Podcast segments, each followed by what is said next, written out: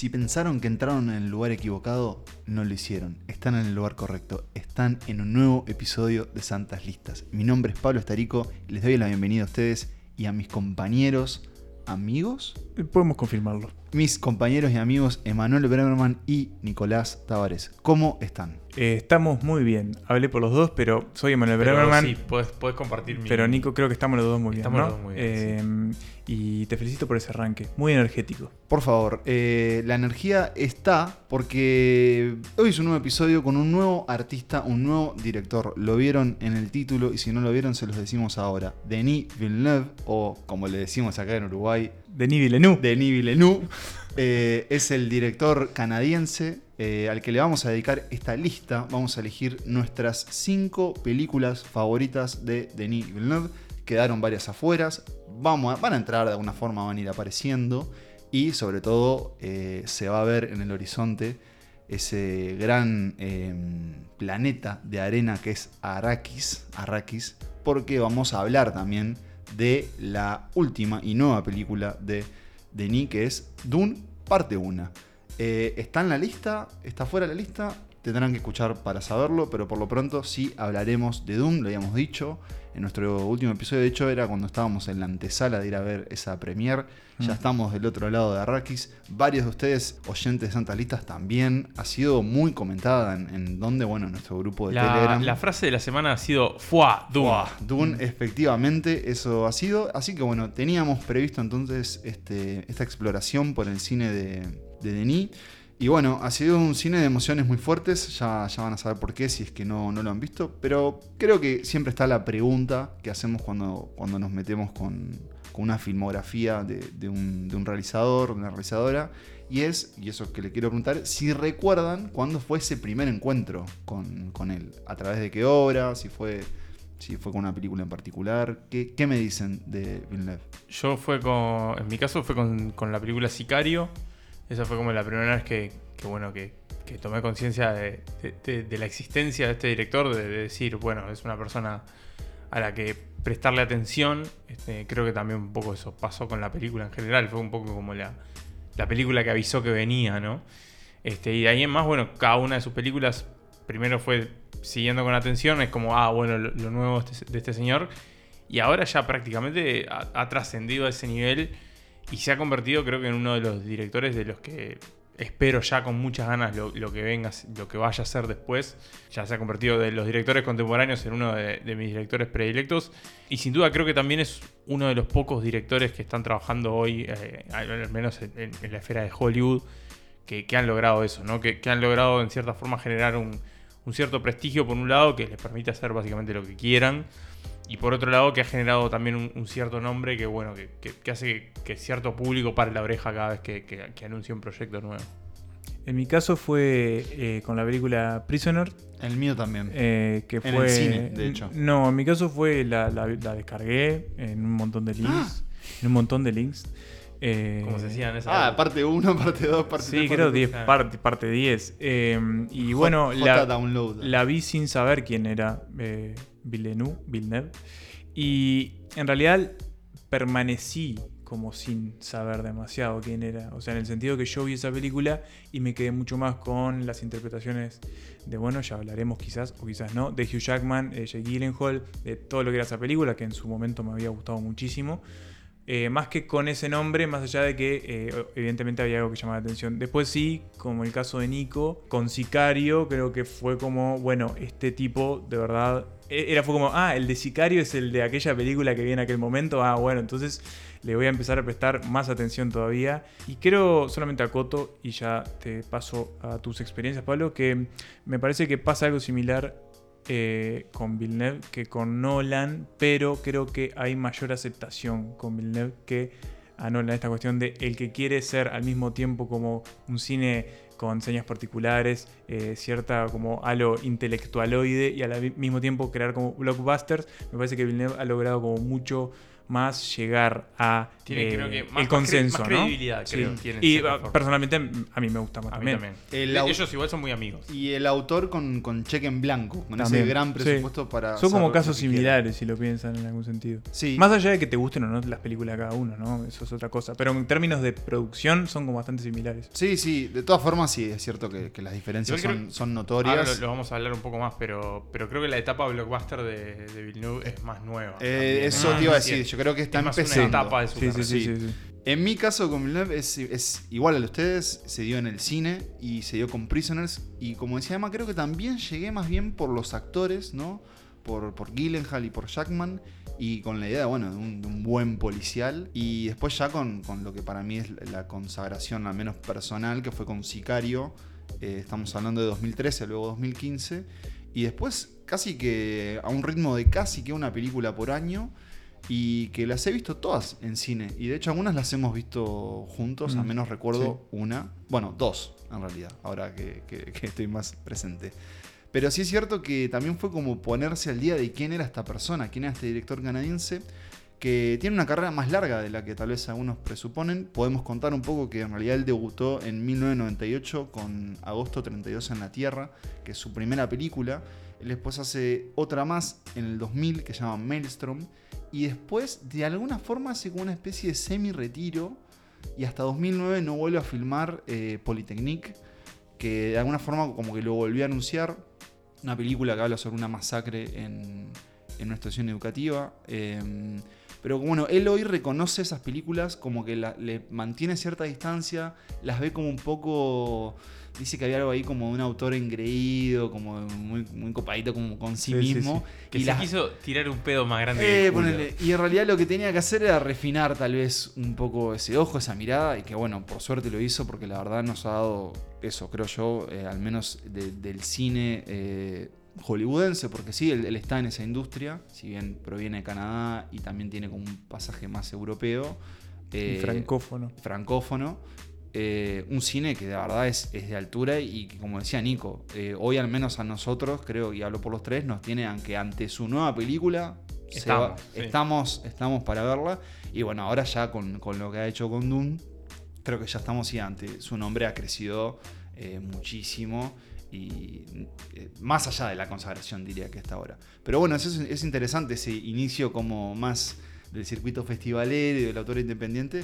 Y que ahora, bueno, eso está a la altura de, de- de Nolan y, y de otros directores consagrados. Eh, pero que igual creo yo y creo que vamos a ver con, con nuestra selección que siempre se mantiene en su rincón. Un rincón bastante oscuro ahí en, en la casa de los directores, ¿no? En el que, en el que me imagino que habría que preguntarle, Denis, ¿vos estás bien? ¿Está Sí, todo sí, sí. bien? Eh, pero sí que nos ha dejado, creo yo, experiencias eh, audiovisuales, cinematográficas, diferentes entre sí, pero todas con algo para decir. ¿Y qué vamos a decir? Bueno, ya lo, lo podemos eh, adelantar porque se viene en segundos. ¿Quisieran decir algo más de Denis? Este, que también es uno de los responsables, creo, de eh, en algún sentido que hayamos empezado a retomar la normalidad en el cine, porque defendió a capa y espada la necesidad de que su película, que era un gran evento que se estaba esperando, Dune, Dune, que bueno, hablaremos eventualmente, em, efectivamente se pudiera ver en el cine a pesar de, bueno, todo lo que estamos viendo a nivel mundial. Y ese tipo de, de esfuerzos me parece que también contribuyeron a que empezaran a abrirse Sí. las salas. Y, Sí, de hecho él fue muy, muy defensor públicamente, incluso publicando columnas de opinión. En Variety escribió un artículo yendo muy incluso contra contra el estudio que básicamente Sí, le, le contra- había pagado el sueldo. Sí. Contra la mano que le da de, de No, comer. señor, esta película Sí, sí. hay que estrenarla en cine. Y bueno, le hicieron caso y todo indica que el plan fue exitoso. Así Sí, que, sí, que está yendo bien. De hecho es así porque Dune parte 2 está confirmada con una producción planeada para el año que viene y con un estreno para 2023. Y ahí Santa Lista dirá presente una vez más. Señores, esto es la lista de Denis Villeneuve según Santas Listas y comienza a continuación después de escuchar unas breves palabritas de este director. Uh, I know that uh, uh, my movies uh, are usually quite immersive, and and there's like a, a strong feeling of intimacy that uh, you have to. Uh, they are constructed around a, a very precise point of view, the more I work with them, the more I, I feel comfortable and I love working with actors, and the more I feel inspired. I'm trying when I cast my actors to. Uh, I hope uh, my de- big desire is to meet people that will uh, inspire me, and uh, it's not all the actors are all different. I love when uh, someone is, uh, is an author himself, meaning that it has it will develop its very own point of view about the character, bring ideas on the set that will surprise me. I mean, I have always a very precise idea about, what I, want to do, but there's nothing more exciting for me than when someone creates chaos in front of the camera and. And it's all going back to the years I was doing documentaries. I was always amazed how life organizes itself in front of the camera. From chaos, chaos becomes poetry and, and, and this excitement. Empezamos este recorrido, bueno, creo que de una manera idónea. ¿Por qué? Porque hablábamos que él al principio había como ejercitado esta faceta quizás, de, como dijo Pablo, un poco más eh, contenida. El propio Villeneuve lo decía, ¿no? Como más pretenciosa también del tipo de autor que quería ser. Y eh, después de Polytechnique, esta película sobre, sobre la masacre en, en, un centro educativo de Canadá, al año siguiente eh, estrena una película que yo la voy a llamar Incendies, pero Ah. seguramente no se dice así. Ansandis también puede ser. eh, o, Incendios en español, Incendios. que eh, se estrenó en el 2010, ¿no, Nico? Vos que tenés Sí, ahí 2010. abierto la base de datos. Efectivamente. ¿Y qué, qué encontramos con esta película? Para empezar, una especie de gran salto a eh, la esfera pública de Villeneuve, porque con esta película consigue una nominación a Mejor Película de Habla No Inglesa.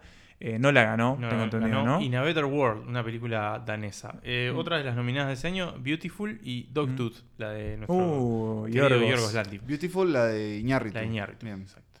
Eh, y con eso entonces, con, con, con Incendies, eh, Villeneuve salta, como digamos, a este primer escaparate. Bueno, así como nosotros en su momento con Sicario, con Prisoner dijimos, bueno, ¿quién es este señor? Ahí el mundo del cine, quizás más mainstream, empezó a decir, bueno, ¿quién es esta persona?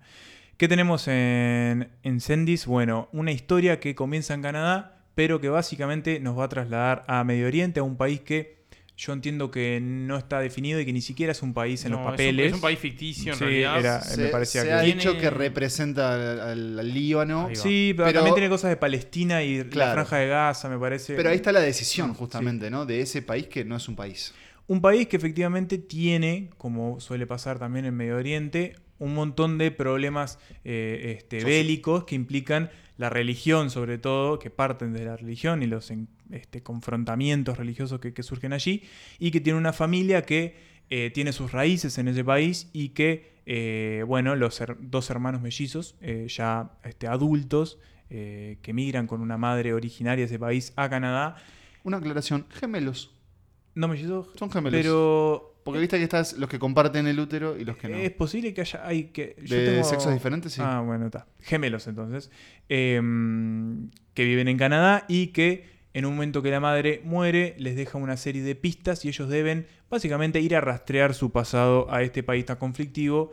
eh, en una narración que también se va a intercalar con la historia de esa madre y lo que les lega a estos, a Claro. estos hijos. Digamos que está contada básicamente con tres puntos de vista, el de cada uno de estos hermanos y el de la madre, que bueno, que se va intercalando ahí con, con- en con esos, el varios, viaje, esos varios tiempos. sí. Exactamente. Lo que además tenemos en, en Incendies es, eh, para empezar eso, ¿no? Una, un, un comienzo de, de este tipo de, de- de señas también particulares que podemos encontrar en, en Villeneuve, que, que es la narración quizás más fragmentada, no a niveles incomprensibles como en otros casos, pero eh, como otros casos de otros directores, pero sí una narración que está fragmentada en varios tiempos, desde varios puntos de vista, que ya hemos podido ver, en, por ejemplo, en Polytechnique, eso sucede, y que también altera, empieza a alterar como las percepciones de, lo que nosotros estamos viendo y de lo que los personajes están experimentando.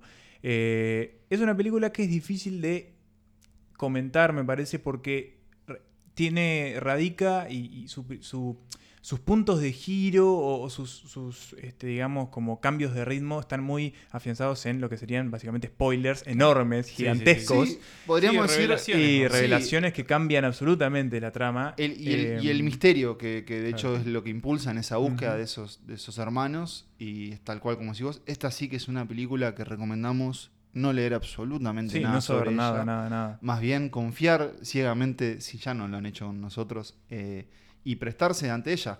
Se le ha llamado la obra maestra de él, también hay que entender que es como, como que podríamos decir que es su obra más personal, fuera de- Mm, del sistema sí. en el que después entra.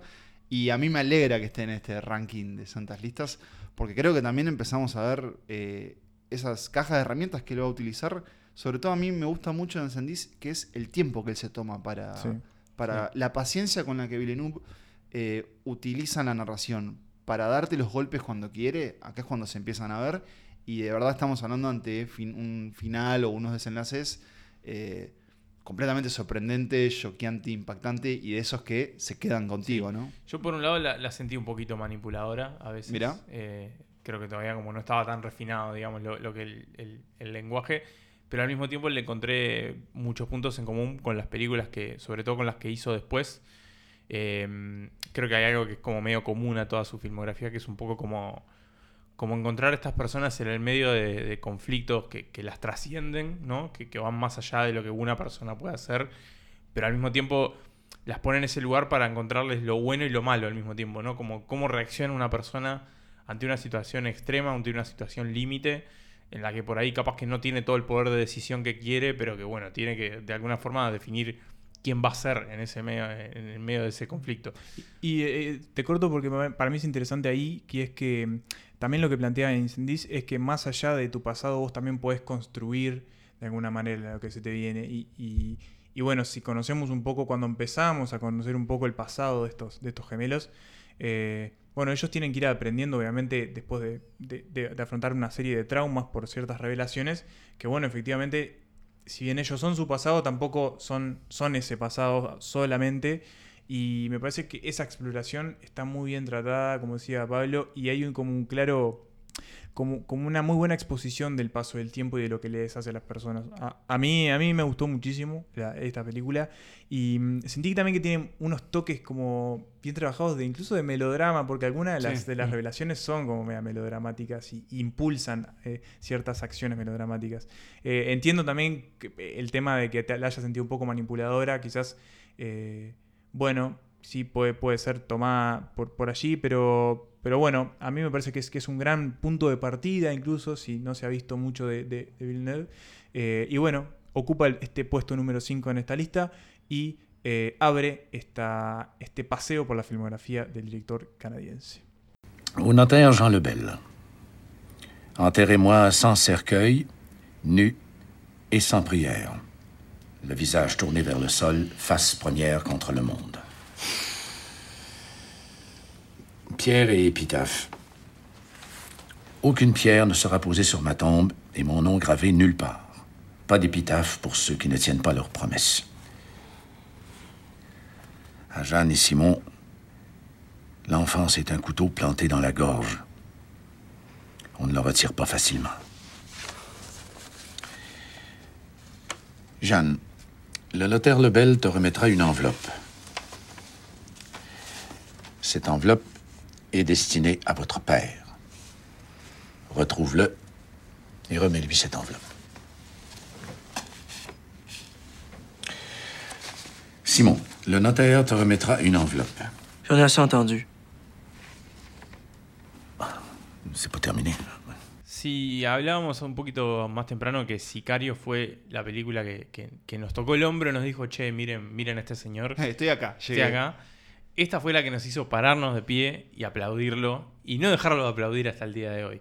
Creo que un poco esta fue la película que lo terminó de, de posicionar ante nosotros y en cierta forma también an- ante el mundo. Esta es una película que estuvo nominada al Oscar a Mejor Película, que tuvo, que bueno, que, que- que- llamó la atención y que, obviamente fue una de las, más exitosas de su carrera y la que lo convirtió, creo que definitivamente en un director con, carta blanca para, para hacer lo que quisiera. Estamos hablando de Arrival, también conocida como La Llegada, esta película de 2016.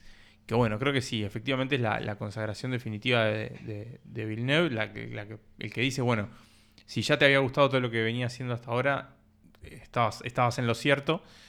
Y acá se mete por primera vez, eh, en esta etapa al menos, con la ciencia ficción, un, un género que de ahí en más básicamente ha sido eh, prácticamente lo, lo único que, que ha, Sí, sí, que ha su- explorado su campo de, de su trabajo. campo de trabajo. Creo que ahí un poco marca como dos etapas de, de la carrera, ¿no? Como hasta, hasta Sicario es como una cosa más de, de dramas eh, mundanos, ¿no? O, Sí, o otro, tipo, te- otro tipo de películas que por ahí tienen algún por- componente fantástico, eh, pero, pero que bueno, que están más bien centradas como en dramas terrestres, terrenales, digamos.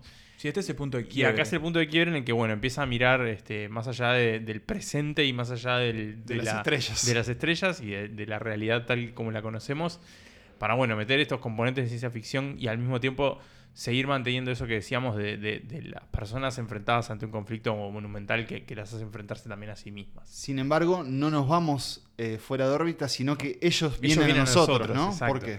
Porque bueno, esta es la historia de, de una, de una lingüista que es interpretada por Amy Adams, que bueno, que, que es convocada por el gobierno de Estados Unidos cuando un buen día un puñado de, de naves espaciales gigantescas, que son como una especie como de, de porotos negros que bajan de- las- del cielo, Sí, son como, como unas vainas. como unas vainas ¿no? que quedan ahí paradas en la, en la Tierra, llegan los, los extraterrestres y bueno, y no hay, hay que ver cómo comunicarse con ellos porque básicamente no hablan ninguno de los idiomas eh, humanos. Entonces, bueno, hay un poco, ella es la encargada de, entablar este primer contacto con ellos y, esa, y ese vínculo, ese, ese, ese, contacto con, con estos seres de otro mundo, al mismo tiempo dispara un, un- puñado de, de reflexiones sobre su propia vida y, y empieza a meter un- un ida y vuelta en el tiempo también, en cierta forma, este, porque bueno, ella empieza a ver algunas cosas que, que la empiezan a preocupar y que tienen que ver también con, con su propia vida. Veo a Nico sortear los spoilers sin caer en ninguno y lo está haciendo de maravilla porque aquí sí que de nuevo estamos ante eh, un Villeneuve que de nuevo se guarda, bueno, con un guion basado en un, en un cuento, Un del, cuento. del señor Ted Chiang. Eh, se guarda una película que va a ir escalando hasta un desenlace que básicamente va a atar toda esta película con un moño, convertirla en un regalo y decir, toma, hice esto para vos. Eh, y hizo algo que a Emanuel le gusta muchísimo, Sí. que es esta película. Y que le- de- desde aquel entonces y hasta hoy. Y hasta ahora, recuerdo, eh, ustedes no lo saben, escuchas, pero Santa Lista tiene muchas, muchos ejercicios eh, de episodios que no salieron a la luz y uno de ellos es un ejercicio eh, sobre los Oscars de aquel momento. Y recuerdo que en aquel momento, no sé si Nico también, sé que Pablo vos no, pero creo que con Nico habíamos elegido a Rival como la- nuestra sí. película favorita de esa, de esa edición. Eh, Bueno, como, como hoy, ¿verdad? como, Que- como hoy, ¿no? que este, lo que sucedió es que eh, es nuestra elección, fue nuestra elección este, favorita. Eh, En, las, sí, li- en las listas en personales. las listas personales quedó en el primer lugar de la de Nico y la mía. Ya nos contará Pablo su parecer. Eh, pero yo recuerdo el impacto de esta película en el cine. Para empezar, eh, de, esa, lle- de la propia llegada de nosotros a este terreno que se desenrolla cuando llegan estas naves. ¿no? Eh, también recuerdo el impacto de entender que esta película en algún sentido era una película sobre la comunicación y sobre las dimensiones que había Claro, para sobre el comunicarse, lenguaje también. sobre lo, lo- lo diminuto que, y, y lo, y lo absolutamente acotada que es la concepción humana en base a un montón de cuestiones.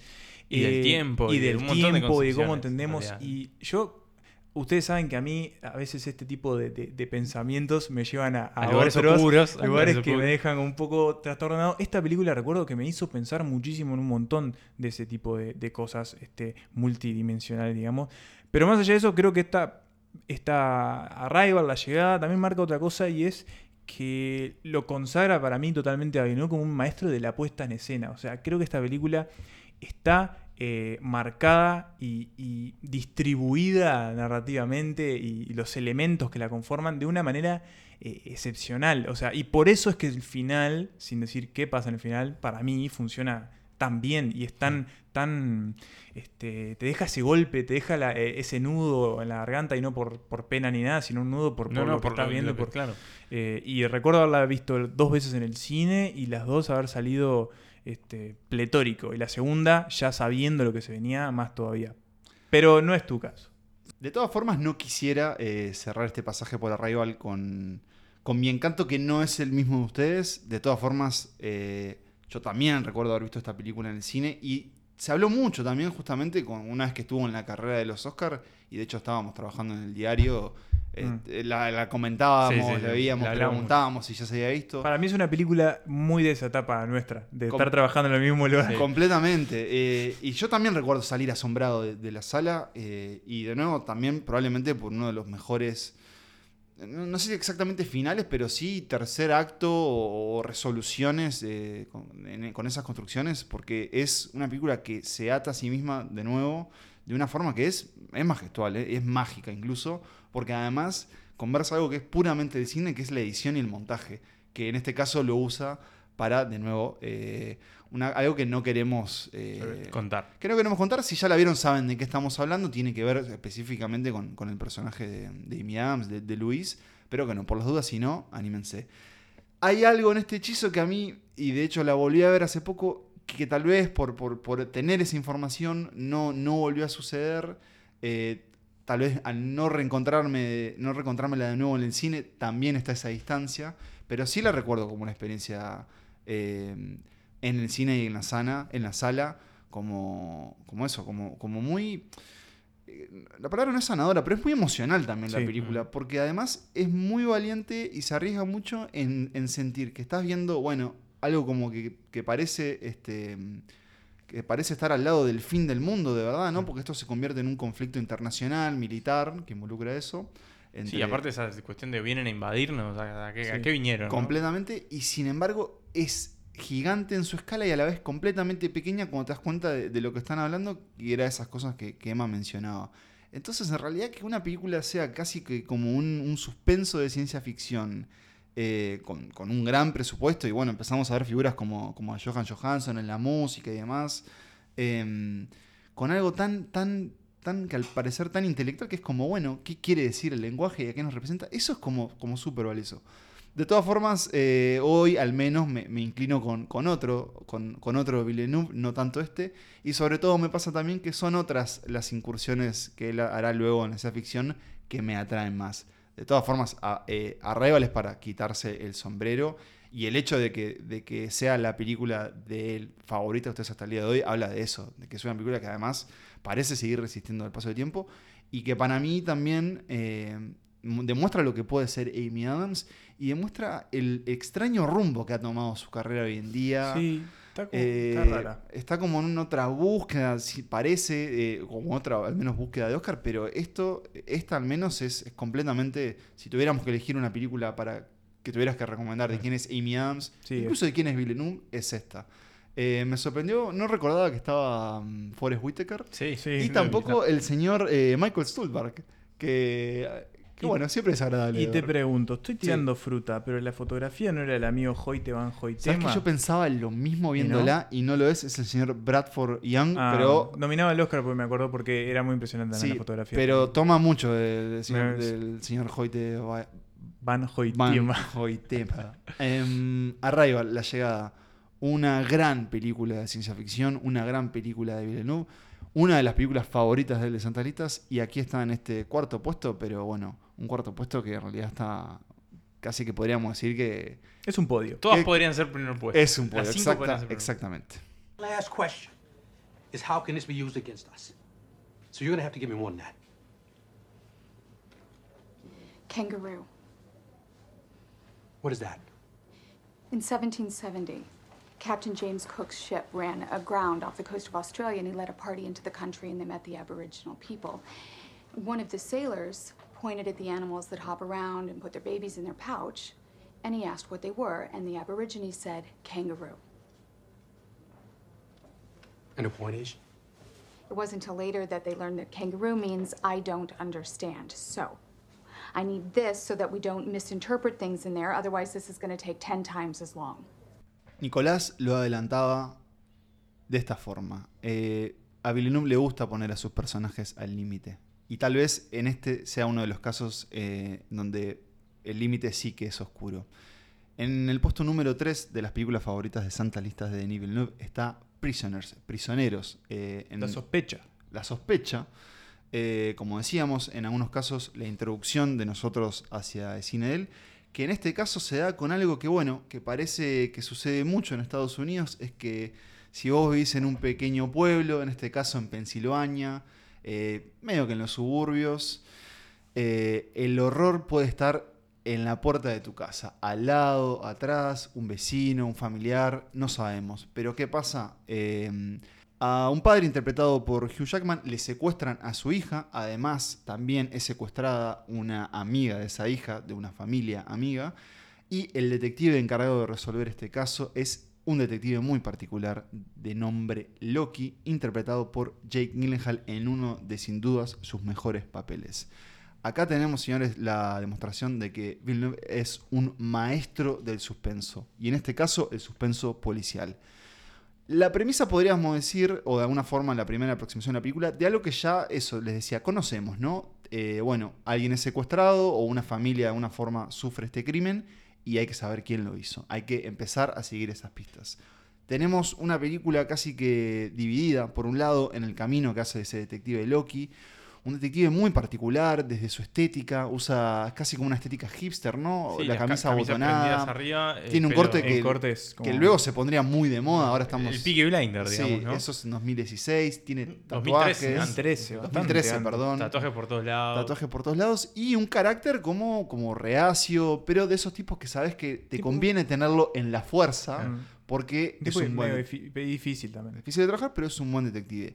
De alguna forma podría ser el Jake Gyllenhaal que arrastramos desde Zodíaco, ¿no? Como si aquel personaje ya completamente tomado, bueno, se pusiera este, como detective. Y, ¿verdad? y al año siguiente se tomara tanto que hiciera Nightcrawler. Eso mismo. Sí, da- sin duda esto ya es en el camino de, de, de Jake Gyllenhaal como, como en un camino mucho más interesante como actor.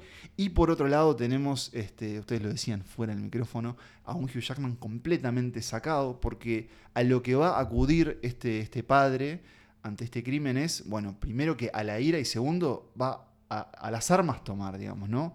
Va a sentir que los tiempos no son lo suficientes porque, bueno, eso es real. Cuando una persona desaparece, el reloj empieza a contar y cada minuto, cada hora y cada día se vuelve, bueno, este, más importante que esa persona vuelva. Entonces ahí va a empezar eh, como este, este camino, esta división, en donde también vamos a tener un elenco secundario de altura, entre los que se destaca, podríamos decir, un amigo de la casa, o nos gustaría que fuera amigo de la casa, el señor Paul Dano, que va a tener un personaje que sería como el sospechoso primario, Claro. al El menos, primer sospechoso. eso, al menos para Hugh Jackman.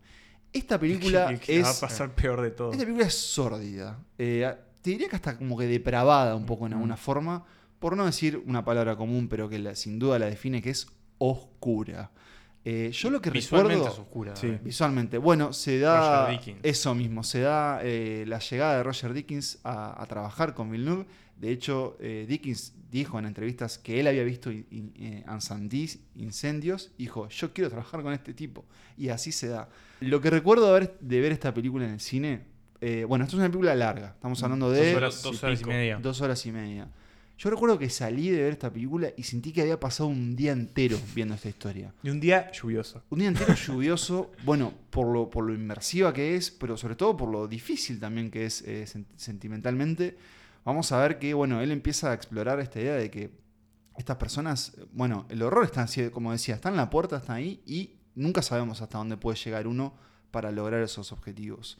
Eh, pero vos tenías algunas anotaciones, sobre todo en la puesta visual de esta película, que hay que decirlo, es un misterio policial, pero que se ve, señores, eh, bueno, como Roger Dickens lo permite. Como ¿no? solo Roger Dickens lo puede filmar. Exactamente. eh, hay algo que, que- que lo decía Nico, es una película muy oscura.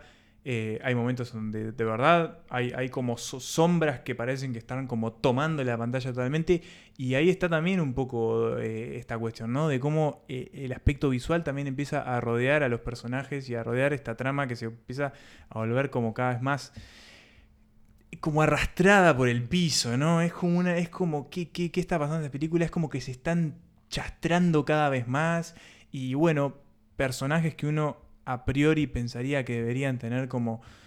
Por lo que están sufriendo, quizás, como bueno, el patrimonio de nuestra simpatía, empiezan a caer en actitudes que nos hacen como complicado estar desde su lado, Claro. pero al mismo tiempo están como justificados y es como un, un gran enroque moral y Sí, ético en el que queda inmerso el espectador que, que al mismo tiempo se va contaminando por esta película que cada vez también se va volviendo más sombría y más oscura desde el punto de vista de, de la iluminación y lo visual.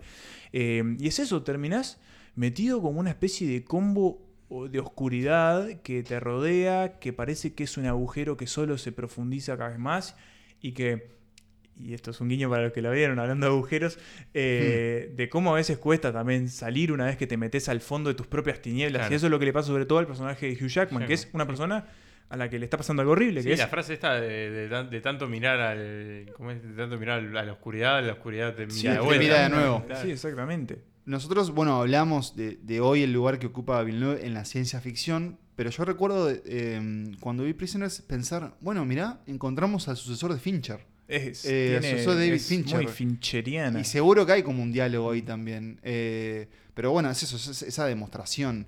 Eh, Pero Nico- incluso me parece. Pa- para, es hasta más sórdida que mucha de la Sí. filmografía de Fincher. Sí, podríamos que- decir que es Oscar Hueso, menos me parece. frío a la vez. Es, Claro. es el Villeneuve más oscuro de todos y, y, en lo personal es un Villeneuve que me gustaría volver a ver. Sí, yo Sí, creo sí, que va a suceder también, porque bueno, imaginamos que él está en esta, en esta in- maquinaria, en esta rosca de, de las grandes mega Sí. producciones. Se va a bajar del, del, del- del pony en algún momento y va a querer hacer como Y- algo más. Y yo creo que sí, y porque lo hace y lo hace muy bien. Nico, ¿vos querrías agregar algo de Prisoners? Nada más. Que más que Entonces- la vean. Did you give him a lie detector? You gave us a lie detector. Did you give him one? Sir, I understand what you're asking me. Yes, we did. We gave him a lie detector, and there's no way of. a lie detector doesn't work if you don't understand the questions. Well, maybe he wasn't on his own. How could he drive an RV if he has an IQ So of a 10 year old? Hey, we're considering all possibilities. I don't think you are considering No, all I- I- I hear- possibilities. I hear what you're saying. No, Sir, listen to me. Just I- shut the fuck up for a fucking second. This is what I'm going to need you to do for me. I need you to calm down. I'm sorry. I'm sorry. Please listen to me for a second. Mr. Dover, I understand this is an incredibly hard time, but I have every uniformed police officer in this state looking for Anna. I don't understand what any of this means. They said he ran. They said he tried to get away. I don't understand why he would try to run away. We're considering all possibilities, Mr. Dover. I hear what you're saying. I'm not crossing anybody off my list. Just let me do my job.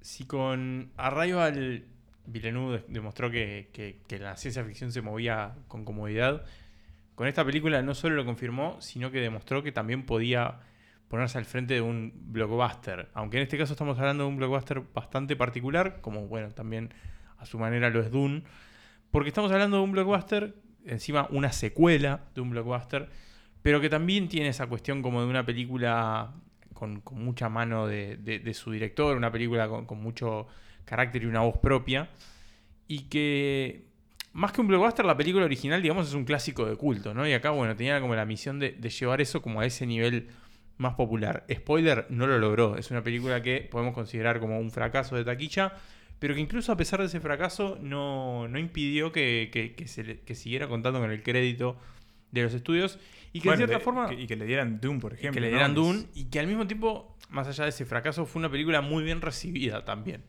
Por, bueno, bueno, quienes la, la vieron y, y- y por la crítica también. Estamos hablando de Blade Runner 2049, la compleja misión de, bueno, de, de darle una secuela a la película de Ridley Scott de, de la década de los 80, que, vamos a decirlo, obviamente por algo está en esta posición, a nosotros nos encantó. Esta sí la vemos juntos. Esta sí- no, no la vimos, No. señor, nosotros, nosotros la Es vimos, verdad, vimos ustedes la de vieron. la mejor Es manera, verdad, señor. verdad. La vimos en un Es cine en IMAX Es en Nueva cierto, York. es cierto. Nos voló la, Nueva la York. peluca. Pero es que me lo han contado como si yo Como hubiese si estado estado ahí ahí. viendo a ese Ryan Gosling en esa pantalla gigante y a ese Ryan Gosling buscando su humanidad. Sí. ¿Quién sabe? ¿Quién ¿Por sabe? qué? ¿De qué trata Blade Bueno, acá Runner estamos 2049? de nuevo ante una situación policial, de nuevo ante este detective solitario. Acá estamos hablando de- del detective K, el detective K, que bueno, es Ryan Gosling, que, Que en el futuro. En el futuro, en el 2049, porque recordemos que Blade Runner transcurría en el 2019, esta película se ambienta 30 años después. Spoiler, eh, no pasó, no pasó nada, nada, que de eso, lamentablemente. O bueno, o afortunadamente. también. en realidad, ¿no? Piensen en un Los Ángeles. Sí, eh, Los Ángeles, futurista, comido un poco también por el, por el cambio climático. Donde suena Vangelis de fondo. Evangelis de fondo llueve todo el tiempo. Y, y bueno, esas grandes pantallas de neón, esos edificios gigantescos. Y hay replicantes. Y este futuro con los replicantes que, que bueno, que volvieron eh, y que se siguen. ¿Qué son los replicantes? Perdón, por si alguno va, eh, ha esquivado alguno- a Blade Runner. Básicamente son robots, básicamente son eh, humanos, aparen- Sí, de apariencia humana, pero que bueno, que son inteligencia artificial, que de vez en cuando se les da por rebelarse eh, y por, bueno, Por de- tener este, sentimientos. por tener y- sentimientos y, querer tener una vida propia. sí, y cu- y cuestionamientos este, Mu- existenciales. Exacto. Y a- bueno, y allá va la gente como, como el detective Kay, que tiene la misión de eh, básicamente eliminarlos. ¿No?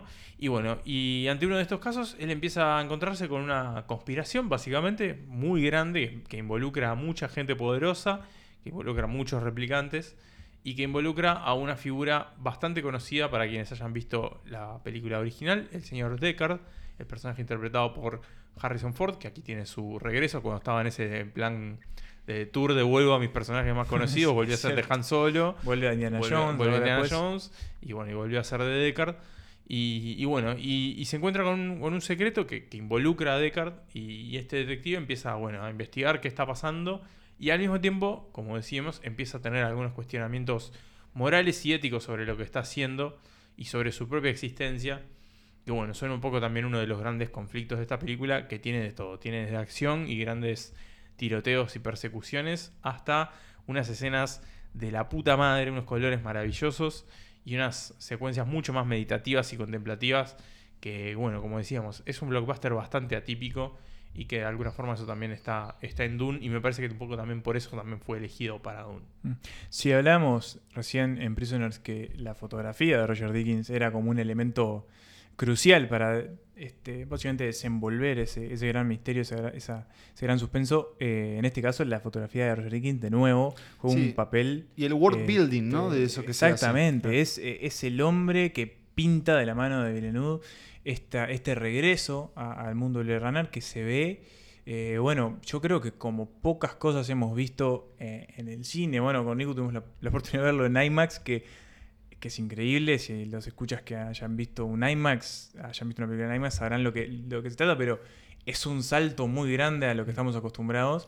Y claro, recuerdo escenas como la- el reencuentro de Harrison Ford en ese en En esa especie Vegas. de desierto, era Las Vegas, En Las ¿no? Vegas de- destruidas. Eh, fascinante el comienzo con un Dave Bautista eh, Con unos lentecitos chiquititos. pero al mismo tiempo absolutamente amenazante y, y claro esta búsqueda de, eh, de K que vuelve a retomar quizás ciertos este, Temas tratados. temas Sí. tratados sí sobre bueno En la que- película, perdón, y en, la, dijiste. y en la novela de Claro, Philip K. Dick. de Philip de- K. Dick, este, sueñan los androides con ovejas eléctricas y vos mismo lo dijiste, ¿no? Bueno, básicamente es una película que trata de discutir, bueno, qué es lo que nos hace humanos, hasta qué punto llega la humanidad cuando empieza este otro tipo de concepción y lo hace eso en un blockbuster que, que pese a que se toma su tiempo, yo creo que es muy entretenido, que te absorbe y pero que sí me parece tiene un, la gran falencia y que es eh, el señor Leto. Ah, muy bien. El hombre que hace que las películas en algún momento, por un rato, se vayan a la mierda. Sí, que, que aparte su aparición como que tampoco tiene demasiada... Es al No, no pedo, voy a decir eh, que es al pedo, pero, pero no aporta demasiado. No es como que nada. está ahí, es, bueno. es sumar un hombre que no sé, es- no sé a qué apelar con Jared Leto. ¿Qué, ¿Por qué se apela a Jared Leto en una película? En este caso, bueno, es, le ocupa el rol del, del antagonista, es el dueño de, de la corporación eh, que se encarga de producir a estos, a estos replicantes. Y sí, es cierto que, que podríamos, podríamos imaginar un reemplazo y pensar qué les faltaría a Blade Runner para, para elevarse aún más. Pero bueno, es una de esas cosas, toda gran obra lo tiene, porque Es esto una pequeñísima parte. es, es algo que hay que soportar, como a Jared Leto. Como pero- Rami Malek en James Bond. Exacto, pero que no quita todo lo, lo- No. todo ese festín del que ustedes hablan. eh, y que sí es cierto que, que esa gran escala de, de blockbuster que nombraba Nico está, y el presupuesto está, y el elenco también es, bueno, podemos nombrar a algunos. Ana de Armas, Mm. creo que también fue cuando empezamos El como a conocerla. sí. eh, Mackenzie Davis, Robin Wright. Empieza Villeneuve también a sumar Robin cada Wright, vez sí. más, más, más actores y de peso. Ya en Prisoners también era un, un elenco eh, muy ambicioso, pero que bueno, acá en Blade Runner sí eh, es una apuesta. Y es una apuesta que es verdad que creo dañó de alguna forma un poco tal vez sus aspiraciones, este, porque la película no hizo el dinero que pre- se precisaba. De todas Sobre formas, todo por lo que costó. eso, un, presupuesto creo que casi alrededor de 200 millones Sí, de dólares. y, y en general, 250. Que eso se ve como un fracaso. Tal vez porque, bueno, de nuevo es una película larga, es una película extensa. eh, que si bien tiene todo ese espectáculo visual y tiene esas escenas, bueno, tiene mucho del noir también, ¿no? Con el, el detective entrando ahí en el inframundo, Y sobre buscando... todo este detective solo, acomplejado. Un protagonista muy silencioso, eh, un Ryan Gosling muy contenido, pero que apela a eso, a transmitir a través, bueno, de... Sí, de gestos, miradas. y muchas veces de, como de la, acciones. de la no emoción, ¿no? De lo que no se está diciendo. Y que es muchas veces lo que a veces se le, se le, se le dice a Ryan Gosling, ¿no? Que es una especie de, de rostro apático que no, no evidencia ningún tipo de Completamente. emoción. Pero que en la película tiene mucho sentido, pero para eso hay que verla. Eh, sí es verdad que tal vez los tiempos de Blade Runner 2049 puedan ser un poco exigentes, sobre todo creo que porque la, la ciencia ficción eh, en esta escala suele apelar, bueno, a, ritmos más cercanos a Star Wars, por ejemplo, ¿no? Como, bueno, la nave. Y acá es... Es una película que además sucede muy a un nivel de la Tierra. Claro. Hablábamos, como en Blade Runner el original, ¿no? Es él recorriendo esos lugares La ciudad ahí. la ciudad, el vapor, este, el, el crimen.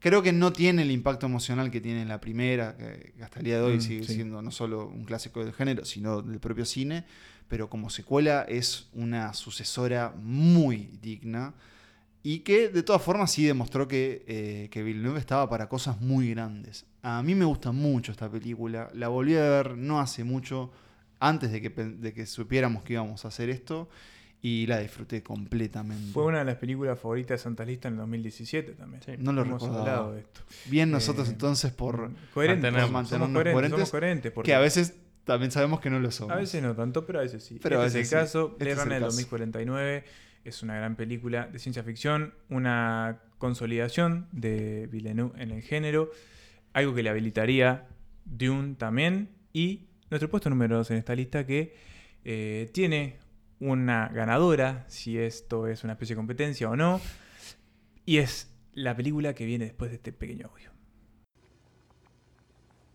Your bag. It's colonial medical use. Military issue. Where were you? Atlanta? Must have been brutal. Plan on taking me in. Well, take a look inside. Mr. Morton, if taking you in is an option,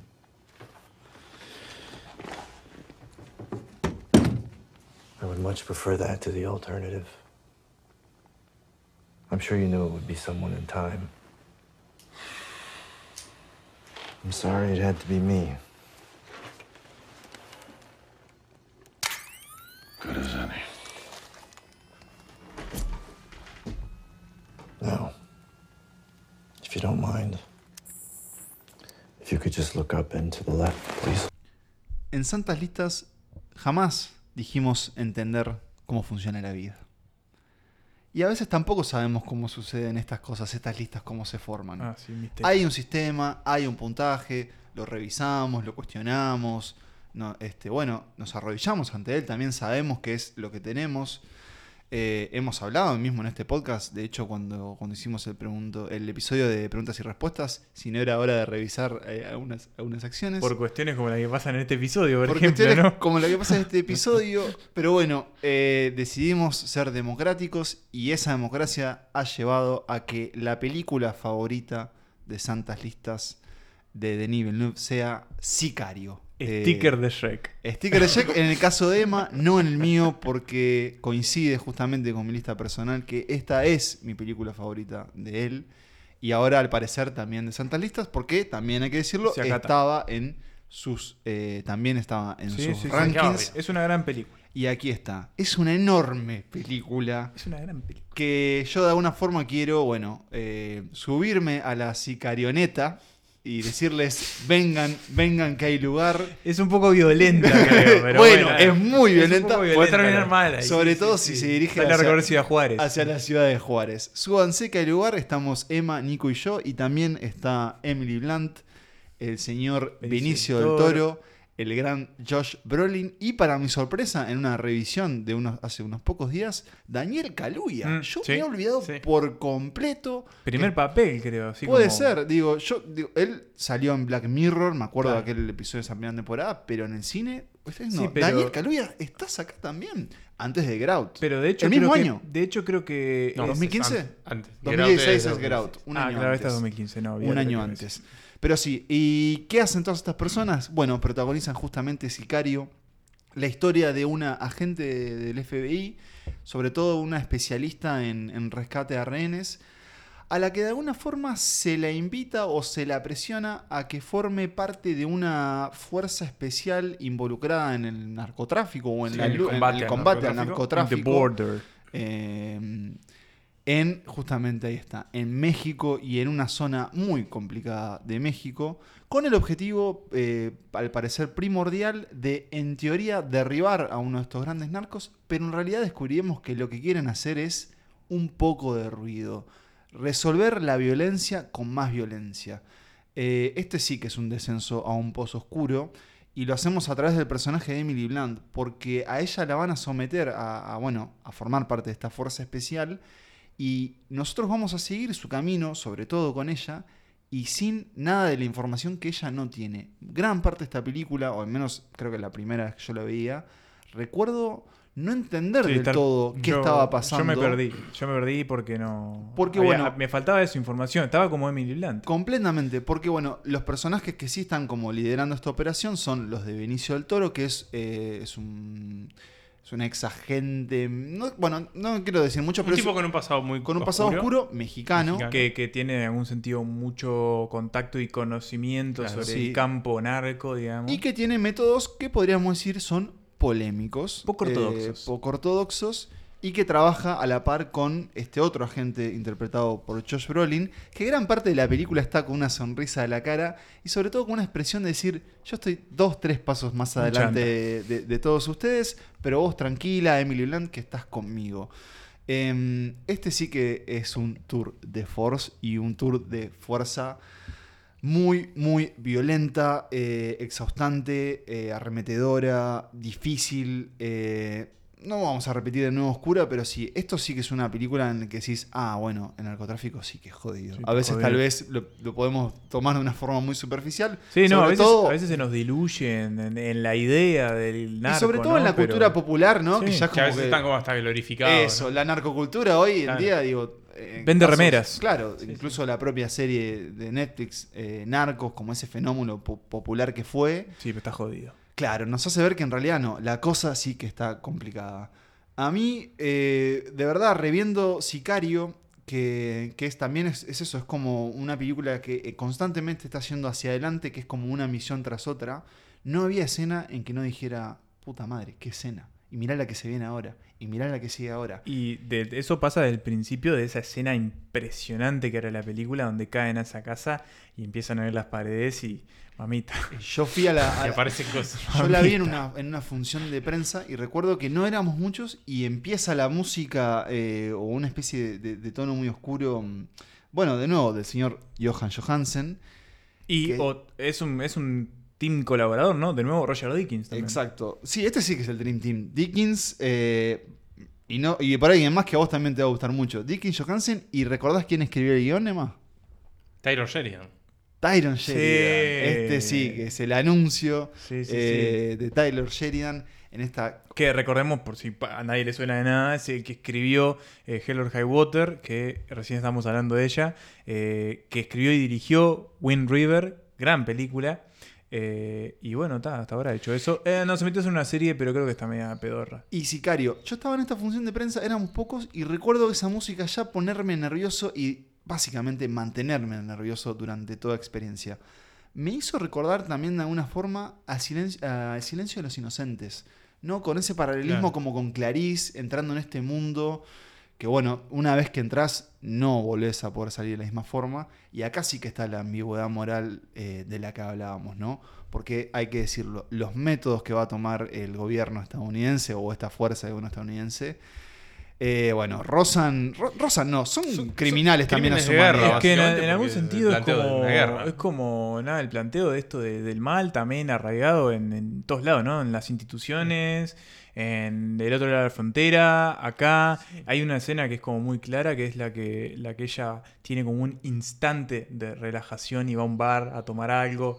se encuentra con, con- se me fue el nombre, Con pero Joe Ventral. con Joe Ventral, y bueno, empiezan a pegar y las cosas salen mal y es como pa, No tiene loca, descanso, no tenés claro. un minuto de descanso. Sí, creo Y que es- tiene sí, eso es también eso, como de, de eso, del que pelea con monstruos y se convierte en monstruo también, ¿no? Como bueno, bajar al mismo nivel del rival también a veces te hace comprometerte. Es cierto que, que de alguna forma, si, si trazáramos, eh, capaz Nico, vos me podés guiar mejor, pero si trazáramos tal vez la evolución o el desarrollo del personaje de ella, de alguna forma es como que ella en algún punto, no sé si no se convierte en un, en un plot device, o sea, como que necesitamos esa figura Claro, extraña. son los que- ojos que necesitamos para, para que pasen para cosas. que las Para revelaciones nosotros. nos sorprendan también. Porque esta película, de alguna forma, si bien Emily Blunt es la protagonista, el protagonista escondido es Alejandro, el personaje de Benicio del Toro, el sicario, hay que decirlo, que está en su propio camino. Y lo vamos a ir descubriendo de a poco, se lo presenta de, de forma muy misteriosa, ahí está como al costado de un avión, este es mi socio.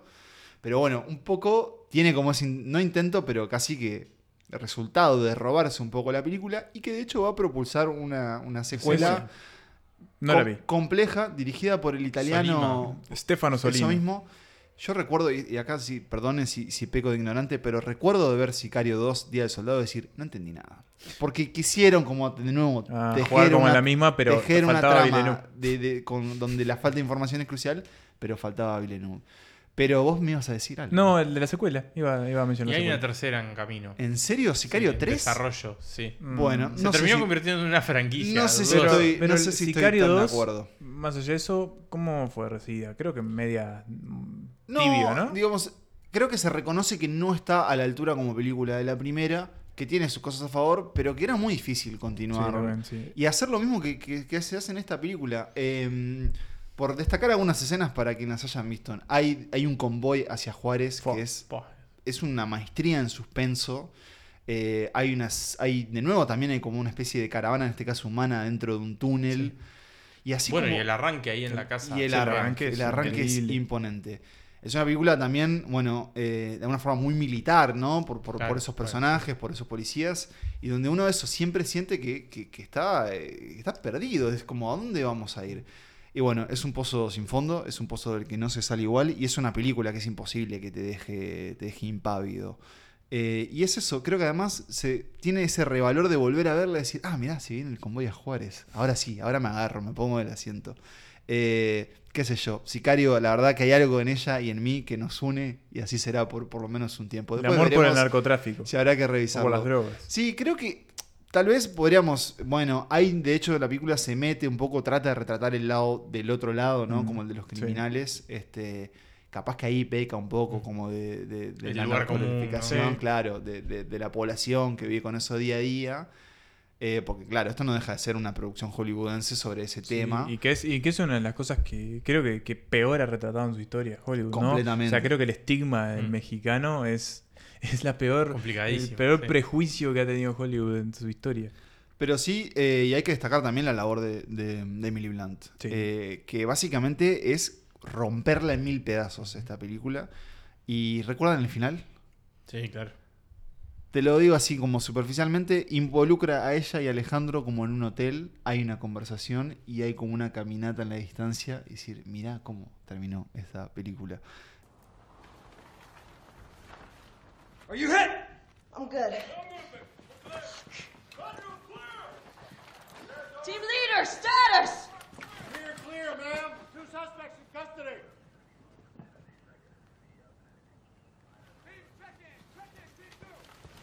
You okay, Mesa? Yeah. Why'd he shoot? There's no one here. Whoa.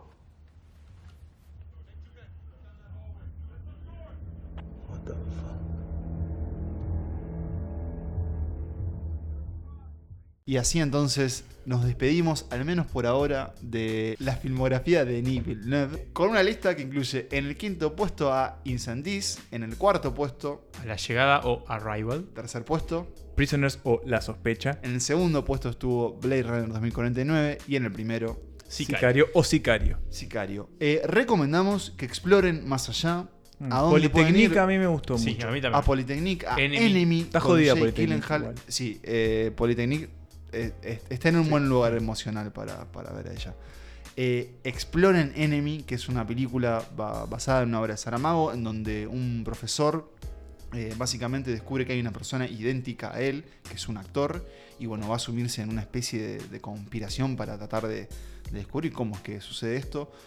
Eh, Gyllenhaal, de nuevo, enorme en, en esos papeles cuando lo quiebran y lo dejan en un lugar como muy perturbado, es cuando más brilla. Enemy Post Prisoners. Enemy, No. mismo año que. mm, 2013. Sí, ya te digo, ya te Mismo digo. año que Prisoners. Mismo, Mismo año año que Prisoners. Metió doblete Mete doblete. Sí. Y eso creo que hizo que Enemy quedara un poco, un poco, Claro, un poco un poco tapada. tapada, mm. Eh, pero sí que es una película que de verdad recomiendo. Basada en el hombre duplicado. eh, basada en el nombre duplicado de, de Saramago, pero que recomiendo, recomiendo con creces.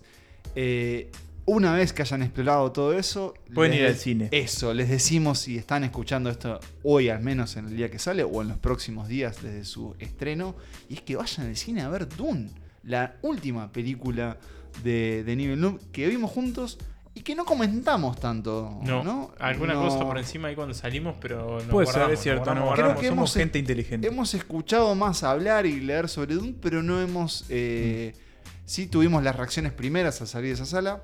Yo la volví a ver en el cine. No sé si ustedes No, lo no. piensan hacer. Mm, Es posible. Se los probable recomiendo. Que puede ser. Si hay tiempo. Bueno. ¿Por Sí qué? cuadra. ¿Por qué ir a ver Dune en el cine, señores? Para empezar, porque es, creo, el, espectáculo más grande que ha filmado este señor, ¿no? Eso, eso creo que no cabe, no cabe duda, ya lo veíamos en el tráiler, ¿no? En las primeras imágenes. Un poco también lo sabíamos que iba a ser así en cuanto se anunció que Villeneuve iba a agarrar este proyecto que eh, ha tenido, bueno, muchísimas este, intentos de adaptación, la mayoría de ellos fracasados, incluso Los que se estrenaron. los que se estrenaron fracasados también. Eh, y bueno, eh, ¿qué tenemos? Una película espectacular Sí, que monu- adapta. monumental. Es todo grande. Es todo, grande. enorme, es todo enorme. Creo que adapta a, a la perfección la primera parte del libro de Dune, que es un libro complicadísimo de adaptar, complicadísimo. Del señor Eh, Frank Ebert. De hecho, de hecho estuve averiguando con Ebert. gente que no había leído el libro. eh, ¿Y? y la película cuadró, o sea, Funcionó. funcionó y, sí. y lograron entrar en ella, que es difícil, ¿no? Mucho lenguaje Desde el punto de vista de- del lector, nosotros Sí. que leímos el libro antes, yo iba con el prejuicio, esta película la gente que no leyó el libro no va a entender un carajo. Pero eh, no, Sí. no sucede. Y bueno, tenemos una película que finalmente cuenta esta historia de Arrakis de una manera, este, bueno, vos dijiste Nico, monumental. Yo la dejé fuera, era una posibilidad de que estuviese en la lista porque estaba habilitado. Yo preferí dejarla fuera Necesitas digerirla. por el Claro, impacto entiendo. muy Estamos muy cercano, cerca. Muy, muy, Estamos muy muy cerca. cercano. Pablo, vos y yo la pusimos. Yo y Mismo vos, lugar, creo, el- además. No, creo que Pablo vos la pusiste Cuarto. cuarto, y yo tercero. Pero Bien. bueno. Yo estoy, eh, yo estoy en un, en un subidón por la especia. Mm. Eso es cierto. Y es verdad que creo que, bueno, de hecho, en es- em, Emma lo dijo. Esta era una de las películas más importantes del año. Te diría que se confirmó, porque así lo fue. Y tuvimos, la verdad, la suerte de, de ver, verla en una proyección que, bueno, acompañado por amigos eh, de la casa. Y, y, bueno, en una sala que la verdad le creo yo le hizo justicia Sí, sí. A, a la película. Aunque también nos, no- nos cabe hacer la pregunta de cuándo será hora de tener un IMAX en IMAX Uruguay. acá, y si Santa la- Litas no deberá hacer un crowdfunding para tener También. un IMAX. Estoy dispuesto. Que eh. se pongan las manos en los cines. Pero eso, eh, creo que estábamos todos eh, como temerosos ante lo que podía ser eh, eh, esa, digamos, demoledora que se nos viniera encima. Y a mí, por lo menos mi miedo principal es, era sentirla como muy fría, ¿no? Porque claro. a veces la ciencia ficción, sobre todo la ciencia ficción dura, puede tener, te puede generar como esa distancia. Y yo tenía miedo en tanto de que, de que si bien yo había leído y disfrutado la novela, de que lo sintiera como algo muy, muy, este, muy ajeno, ¿no? Y que se perdiera el humano dentro Sí. de este mundo, mundo, mundo de ciencia ficción y, y- y mundo como con eso, con- como con muchas reglas nuevas, ¿no? Em, y sin embargo, no, estaba ahí. Estaba en, sobre todo en un elenco que me parece formidable, eh, que incluye a Oscar Isaac, Rebecca Hall, eh, Rebecca Stella- Ferguson. Rebecca Perdón. Ferguson, perdón. Bueno, Timothy Chalamet. Timothy Chalamet como su protagonista. Zendaya. Ahí también Zendaya, creo que sí. había un miedo, no sé, creo que lo dijimos, como decir, bueno, ¿podrá Timothy cargarse con toda esta película encima? Que de verdad le exige un montón, porque le exige ser como esta figura Mesiánica, básicamente. Sí, con potencial de Mesías, Claro. ¿no? Que, que va a desarrollarse. Mesías en camino. Sí, y, y sobre todo también con esta idea de que era algo muy clásico, que es el camino del héroe, ¿no? Claro. Que es llamado a la aventura. Eh, y que a veces es algo que también se- se- hemos visto. Yo es algo que es una. No sé si es una crítica, pero que he visto como, como algo que ha aparecido como crítica negativa. Decir, uy, otra vez el Mesías, no sé qué. Bueno, la, la historia es así, qué sé yo. Eso te iba a decir, yo la verdad. ¿Qué o vas sea, a cambiar el es un libro? O sea, elemento ¿qué clásico de la narrativa ¿Qué pensabas que ibas a Seguimos ir a leyendo la Biblia, señores. claro, este- Pensaste que ibas a ir a ver una de, de, de qué? De- Claro, yo- De yo- Wes Anderson. Yo no lo sentí como algo re- reiterado, tal vez porque.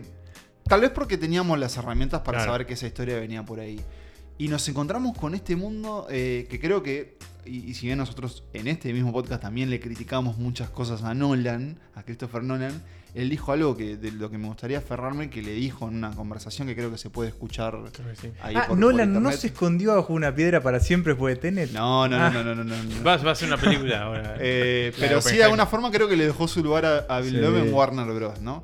Pero le dijo, esta, bueno, Nolan es, eh, Nolan es fanático de, de Dune en esta película y del trabajo de él, pero le dijo, es la, es la mejor eh, integración que he visto entre efectos prácticos y efectos digitales.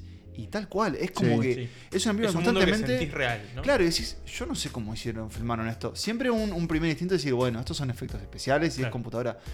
Pero no lo sé, de, de- verdad habría como que, que analizarla y, y- cuando la fui a ver por segunda vez traté de buscar esos trucos y sin embargo siempre estoy perdido en esos personajes. Eh, y, y, mm, recuerdo sobre todo viéndola con ustedes en una escena en donde mm, eh, el duque, el duque Leto, le está hablando a, a Paul antes de irse a Arrakis.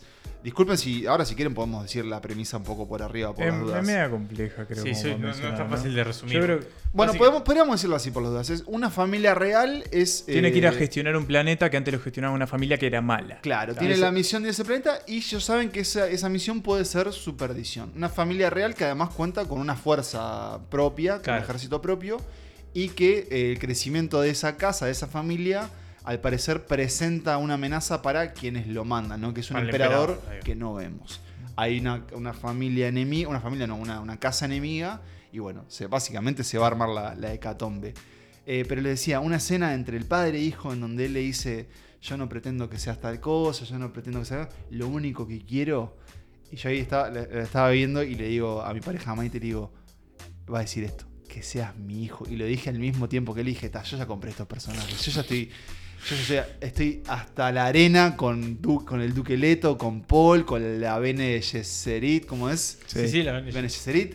Y con todo ese mundo que también, hay que decirlo, nos deja con hambre. Mm. Porque cuando empieza la película, esto es algo que hay que decir que Warner Bros. ha sido muy engañoso, porque la película oficialmente se llama Dune, pero cuando empieza la película ese título dice Parte uno. Parte 1. Y eso es cierto. Esta es una saga que, al menos hasta hoy, es inconclusa. Sí, queda. yo quería destacar también que me parece que es parte de la creación del mundo y es eh, la banda sonora, me pareció espectacular. Sí. De hecho, esta película inicia con sonido. ¿Recuerdan? sí, con esa, un con esa- sonido- Que claro, vos decís qué está pasando y está. Y lo que sí, alguna cuestión me hubiese gustado, calculo que es porque lo vamos a tener más en la segunda parte, pero ver un poco más de los Harkonnen, me parece que eh, eso queda un poco como. Quizás un poco medio perdido ahí. Aparece el varón, pero incluso las apariciones del varón tampoco me parecieron como. Tan con el peso que en realidad tienen. Ah, ¿no? en- no, A mí me pareció me como que le faltó un poquito de fuerza a Es la- muy, es muy Marlon Brando Muy en Mar- Apocalypse bueno, Now, de ¿no? hecho, De hecho, hasta se toca la pelada en, en claro. Apocalypse Now. Eh, sí, pero incluso, no sé, pienso en el personaje de Dave Bautista, Mm. que supuestamente es como el gran verdugo. Sí, no, no, Eh, es queda un cierto. poco diluido entre todo lo que tienen que contarnos de los Atreides y de la Eh, especia de la Bene Gesserit. Está muy inclinado en actriz y Mm. no tanto en la casa Quizás, enemiga. sí, porque Está aparte, bien. porque aparte, por la manera en la que lo están retratando, o que por lo visto quieren retratarlos como una casa como Brutal también y- brutal y además como también muy repulsiva visualmente y estéticamente, ¿no? Ese varón saliendo de ese líquido. Y me hubiese gustado ver más de esa repulsión. Sí, sí, sí. Pero bueno, yo supongo que quizás en la segunda parte, por los hechos que van a venir, eh, entiendo que quizás lo veamos. Yo me imagino que, salvando las diferencias entre, entre las dos películas y las dos historias, un poco la gente que vio El Señor de los Anillos, habiendo leído el libro antes, eh, debe haber tenido un poco la misma sensación, Es ¿no? cierto. Como la, la casa está en orden, ¿no? Y, y pensás en lo que quedó afuera y en lo que no, Claro. pero es verdad, es cierto eso. Me imagino, porque incluso hasta el- les veo, si bien son de géneros distintos y, y obviamente son historias muy distintas. Sí, a mí, creo- por ejemplo, eh, la cantidad de pelos que me mueve una y la otra. Claro, no, no, no es estoy, hablando, no luz. estoy hablando de eso, pero estoy hablando más bien como de, bueno, de estos libros que son clásicos de la literatura, este, que trascienden a su género, que pasan a ser como parte de ese canon literario mundial. eh, y que después de varios de muchos años y de proyectos que quedan por el camino y demás, bueno, tiene una adaptación al cine que, que, bueno, que, que podemos decir que, que el consenso es que es buena, ¿no? Sí, sí, sí. Este, Que es muy buena, de hecho. Claro, entonces bueno, me, me imagino que, que- que- que pasa un poco que pasó un poco lo mismo, ¿no? Como decir, bueno, ta, se podía al Sí, final tranquilidad, adaptar, tranquilidad, ¿no? tranquilidad en el pueblo. Yo estoy, o sea, estoy como fascinado con Dune también. Y, y supongo que, que tienen que ver como con la conversación por fuera de la película. Y de hecho, lo dijimos en el grupo de Telegram de Santalistas. De verdad creo que es la primera vez que una película se comenta tanto Sí. como, como Que estreno. cada quien sale del cine y nos dice, oh, la acabo de ver, me pasó Sí, esto. Sí, sí, sí. Y- o, o la quiero ver porque ustedes la están comentando. Entonces, creo que el salto es más que positivo. Es cierto también, claro, me queda esa espina de decir, bueno, esperemos a ver cómo, cómo cierra. Y de alguna forma siento eso, que, que es como una película eh, que, que me encanta, pero que también siento que, que quiero mantener esa distancia para decir, bueno, dejémosla que la cierre, que Villeneuve la cierre. Pero que por lo pronto deja como, como de nuevo un reparto que me parece pero brutal en, en- en la elección del, del casting de todos esos rostros. Bueno, Javier Bardem, no lo nombramos. Eh, Zendaya, ahí hay otro Ahí, truquito creo publicitario, que, que Zendaya ha hecho, creo que ha trabajado más en la promoción de la película Sí, que en la película. La película es unos avisos de perfume. Ahí Sí, aparece ahí como caminando Eso es cierto, pero bueno. a- Nosotros hablamos de Blade Runner y como ese blockbuster fallado, y acá creo que se tomaron decisiones para que eso no suceda. Una es eh, elegir a dos de los actores jóvenes más, no sé si populares, pero más prometedores o... son populares. Pero Zendaya, mi hermana de 12 años, Claro, 14, claro. perdón, me dijo, quiero ver esta película. Y Por no si- va a por gustar. eso. Le digo, más allá que esté Zendaya. ¿no? te- muchos seguidores en, en- en redes. Es como, bueno, se, se apuesta a eso también. Y al parecer eso, el resultado es, es- ha, sido, ha sido positivo. En términos de producción, sabemos que se viene la 2. Y en términos de, de lo que deja, es tremenda película de ciencia ficción. Una historia que sí, que, que es como clásica, ¿no? Que hay como héroes y villanos como muy determinados, muy, eh, muy marcados. Que creo que en algún punto el tercer acto, no sé si hay como un bajón en algún puntito, ¿no? no, no sé Yo creo que después del ataque de los Harkonnen, la película ahí, Es sublime el ataque igual. que es increíble, pero después de eso, ahí la película se estaciona un poco, pero Claro. incluso porque la historia en el libro También, ya se sí, estaciona claro. un poco después de eso. Es cierto, Porque viene todo como la parte del una- es como aprendizaje. un momento de pasaje, ¿no? Ya viene todo el, como el cambio de, de matriz Claro. de la vida de Paul en, como Atreides y la vida de Paul con los Fremen. Yo creo, yo no me animo a decir que es una obra maestra todavía. No, yo- Eh, yo, no lo diría. me an- yo me animaría a decirlo, digo, pensando y Obra siendo maestra Arrival. Digo, sien- o- obra maestra Sicario, como está en esta lista. Pero digo, siendo optimista, una vez que esté la 2, como considerarla viendo con, con esas dos, incluso podríamos ir en- como al- a, lo Kill Bill. Pero bueno, no sé si la gente de ustedes piensan en estrellas, pero cuatro estrellas ahí seguro. Podemos meter un porotito más y.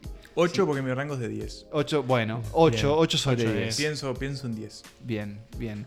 Eh, y eso, deja como imágenes impresionantes, se habla mucho de... Algo que creo que no nombramos y que, que se ha visto mucho en el cine de Villeneuve, sobre todo en la ciencia ficción, es su uso de la arquitectura. Sí. De hecho, Arrival, no sé si recuerdan, pero arranca con un paneo de un techo de una casa, eh, que, un paréntesis aparte, me gustaría ser lingüista para tener esa casa. Eh, pero, Paga que, bien la pero lingüística. que está muy metido. Se explota aún más el Blade Runner y acá, bueno, la arquitectura, ¿no? Se habla del brutalismo, del diseño de esas naves. Mm. Sí, el eh, diseño de cada familia también, ¿no? de cada familia. El vestuario es algo que también, eh, al parecer, al parecer no, como que la gente queda muy impresionado por eso. La barba de Oscar Isaac también, al parecer es una de las mejores barbas que hemos visto en el cine en los últimos años. ¿Qué más podemos Isaac. decir? Y Chalamet, la verdad, bien. Sí, Timothy. yo creo que para la segunda parte tiene que polentear un poco. Eh, ¿Físicamente? Mm, sumar unos Sí. kilitos, decís vos. Y sumar unos kilos. Bueno, es una laucha. Vos, Emma, me dijiste que Que era- laucha no, Chalamet. Está muy flaco ese pibe. De hecho, se le dice, ¿no? Pero esa es la nueva masculinidad. Ya, pero esta película está pidiendo un tipo que se tiene que enfrentar contra la bestia Rabán. Eso es cierto. Lo agarra de Bautista, lo parte al medio de Chalamet. Por ¿Cuál, más cuál que sea. ¿Cuál de ustedes fue que usó la analogía del Power Ranger?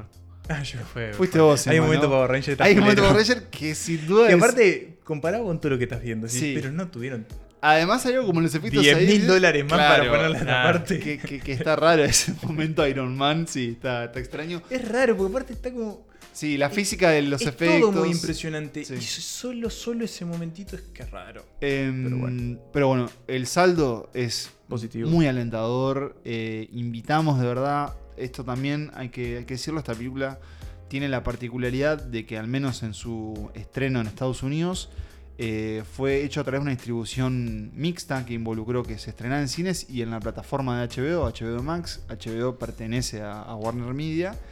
Y que yo creo, y esto lo digo acá, yo no creo que eso pase en la segunda parte. Porque creo que de hecho el experimento del- de los lanzamientos simultáneos se termina este Era año. solo se cortó, era por la pandemia. Por eso, eh, eso. Eh, sé que hay oyentes y hay amigos que a veces no pueden, no tienen el tiempo de ir al cine. Eh, re- por ejemplo, nuestro amigo Marcelo Martinotti, Wally, me dijo, "Ta, yo la verdad estoy con dos niñas barajando la paternidad, la vi en casa y, y me pareció un peliculón. Ah, Obviamente la respuesta es decir, bueno, cuando la vayas a ver al cine te va a sorprender aún más. Pero, ¿qué tenemos más para decir que decir? Vayan a verla y comentan, coméntenla. De hecho, mientras estamos ahora grabando esto, llega un meme del querido Guille en el grupo de Santas Listas. No sé si vos lo viste, Nico, pero vi, lo vi. te lo muestro, Emma, a vos para que reacciones. Eh, tiene a las Spice Girls con los ojos azules repletas de la especia. Maravilloso. Eh, y ese es el mundo de Dune. Un mundo, la verdad, bien dadas las riendas a Villeneuve. Él ha dicho en todas las entrevistas eh, que él leyó este libro a los 14, 15 y le cambió la vida y que parte de su sueño era adaptarla. La verdad, nos sacamos el sombrero. ¿Qué pasa con la de Lynch en comparación? Bien Está igual, menos, la de bien igual. horrible, la sí. Yo, no, yo no la soporté. Todo bien, pero. Creo que ni él mismo está conforme con lo que terminó pasando. Lynch- Va, creo no, él la ha dicho. La no la Dune de Lynch tuvo que caminar para que la Dune de Villeneuve pudiera correr. Es más, eh, mira, te digo así, la de, la de Jodorowsky tuvo que gatear para Es- que la de Lynch pudiera caminar, para que la de Villeneuve pudiera volar. Así es. Así que esas son nuestras impresiones de Dune. Eh, podríamos hacer un podcast especial. Si lo quieren, díganoslo. Y podemos hacer una, o un Twitch, una, una deconstrucción, una reacción, quién sabe. Pero por lo pronto, eso es todo lo que tenemos para decir de Y- Dune y, de Villeneuve. Y de Villeneuve, sí, yo supongo que después de Dune él se va a cansar un poco de estar como metido en el mundo de ciencia ficción y va a hacer alguna otra cosa Más terrenal, terrenal. más chiquita también, Eh, y me gusta la idea porque ah, ya hace tiempo, bueno, ¿no? Ya eh, sé- va a ser una serie también. No sabía. Ambientada en el mundo de Dune. Ah, cierto. Va a ser Con como las el showrunner dirigir algunos Bien, episodios. Porque Bien. si se fijan, Doom va a salir en 2023, Arrival es del 2016, casi un periodo de eh, 10 años Sí, ahí, sí. ¿no? Este, haciendo un género, todo bien, pero nos dio cosas como Sicario, Prisoner, uno... Volvió, claro, estaría Claro, bueno se frota las manos pensando en otro tipo de películas con él. ¿Villeneuve para James Bond? Bueno, si él quiere. ¿Qué dicen? ¿Lo ves como Sí, algo que sí. sería desperdiciado o que podría encontrarle la vuelta? Primero hay que encontrar un James Bond. Bien, y después y hablamos. Y después hablamos. Y después hablamos. Primero hay que encontrar a alguien que, que suceda a Daniel Craig y después hay que hablar de Bien, señores, es noviembre, eh, eh, se termina el año, ustedes lo saben, no vamos a entrar en eso, pero sí les vamos a decir que Santas Listas tienen cosas aún para contarles. Por lo pronto podemos decir que nos vamos a estar viendo más cerca de lo común eh, y tal vez no solo a través de sus oídos, sino a través de sus ojos y otros, y otros Bueno, sentidos. bueno, bueno, Eh, bueno. Estamos tratando de conseguir la especia Eso para... lo dijo, eso lo dijo usted. Eh, no, nos vamos a ver en persona. Eso, eso, es eso, lo que estamos queriendo tratar. Los Sí, detalles o los van a conocer en todas nuestras redes, vía de comunicación, que son, ¿cuáles son? Todas. Todas. Las buscan y están o ahí. sea, piensan en una red social, está- Eh, estamos ahí. Eh, si Menos el metaverso de Facebook todavía no estamos No, ahí. y jamás, lo- jamás miedo, estaremos. Ready Player One. Eh, pero sí, si no estamos por Santa Listas, estamos bajo el nombre de nuestra casa madre, eh, Polenta, que además viene sacando nuestras reacciones a- o nuestro after show de Succession, Desayuno Ejecutivo, todos los lunes, eh, después de la transmisión de los domingos de Succession. Vamos, cuatro episodios, tres episodios, Tres episodios. cuando estén escuchando esto. Así que la verdad tenemos mucho para contarles. Y en diciembre sí que tenemos una novedad que nos vamos a estar guardando, pero que va a ser un debut eh, para Santa Listas que nos tiene muy emocionados. Ya te digo, Emma, que no lo estás recordando, pero. Ah, ya que- me acordé. Eso, que Ya es me algo acordé, que, ya me acordé, que- ya me que acordé. además tenemos que resolver Ya me pronto. acordé, ya me acordé, ya me acordé. Pero, Pero que va a estar muy lindo, Va a estar, lindo, va a nos estar tiene muy contentos. va a- nos tiene muy contentos. Y hablando de estar contentos, yo estoy muy contento de haber repasado estas películas con ustedes. Eh, la verdad, además que Villeneuve se deja rever, se deja ver y rever, eso es cierto. Y la verdad, además de eso, te lo digo, no, tenías razón. Dune es una de las películas más importantes del año y creo que una de las que más disfrutamos. Yo te dije, Valor, había que tener confianza Y la en la especie en Villeneuve. Eso mismo. Eh, yo me gustaría despedirme, decirles gracias a ustedes por escucharnos y gracias a ustedes, Emanuel, y Nicolás por ser como son. A mí me gustaría despedirme, decirle gracias a ustedes, como siempre, gracias a Villeneuve, gracias a la vida y gracias a todos los que me conocen. Un saludo también para todos los que me conocen. Eh, y bueno, nada, este, yo voy a seguir estando acá, por lo menos este año. El año que viene hay que revisar los contratos, pero quiero llevarle tranquilidad al pueblo de que hasta fin de año estoy en Santas Listas. Nico. Bueno, un placer muchachos, como siempre, nos volvemos a encontrar para el próximo episodio. ¿Será en persona? ¿Será en este formato? Ya lo veremos. Se lo vamos a contar en los próximos días. Nos volvemos a encontrar muy pronto y que viva el cine.